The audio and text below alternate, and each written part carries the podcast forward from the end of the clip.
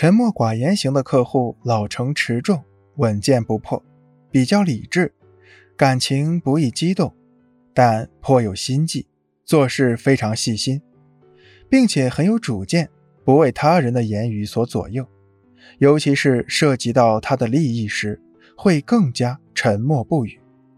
如何打开沉默寡言型客户的话匣子，是让许多推销员都感到头痛的问题。其实，想让这类客户购买你的产品，你首先就要了解他们金口难开的原因。他们金口难开，主要有以下两个原因：一，惧怕推销员的嗅觉。一般来说，沉默寡言型的客户都知道推销员的感觉十分敏锐，擅长察言观色，而且还能洞察客户的心理。然后对其进行有针对性的推销，因此他非常担心推销员察觉到自己的想法。俗话说“祸从口出”，因此他们隐藏自己真实想法的方法就是闭口不言。如此一来，推销员就没有办法知道他心里在想什么，他也不会被推销员牵着鼻子走。二。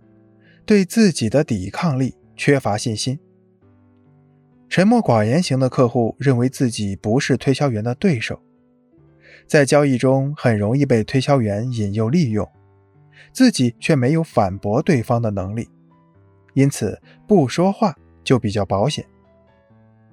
因此，推销员在了解上面两个原因后，应该明白，不能对沉默寡言型客户说的太多。更应该把你的真诚展现出来，这样他才能消除心中的疑虑。下面我们来看看日本推销大师袁一平是如何应对沉默寡言型客户的。有一次，袁一平给一位准客户打电话：“喂，您好，您是本田君吗？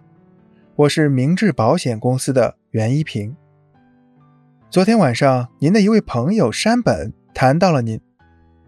谈到最后，我们一致认为您是一位重情义的朋友，所以我希望有机会跟您见一面，认识一下您。电话那头的本田听了袁一平的一番话，什么也没有说。袁一平又问道：“喂，本田君，您在听我说话吗？”本田君嗯了一声，以示应答。袁一平听到这一个字，立即意识到这位客户属于沉默寡言型客户，说的太多反而会让他反感。于是他又说道：“本田君，您现在很忙吧？那明天中午十二点我再给您打电话，现在就不打扰您了。”说完就挂断了电话。第二天中午十二点，袁一平准时给本田打电话。本田一接到电话就说道：“你还挺准时的。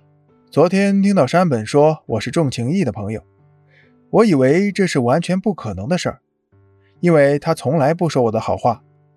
我也因此推断你想借交朋友的机会来让我买保险。但你今天准时打电话给我，就显示出你的真诚。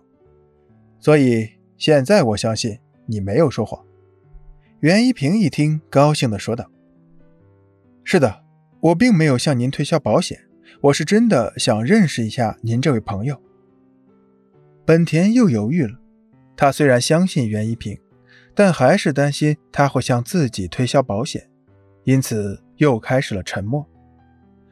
袁一平见对方没有说话，立即说道：“我可以向您保证，在见面时，我绝不向您提保险的事。”本田最终答应见袁一平一面。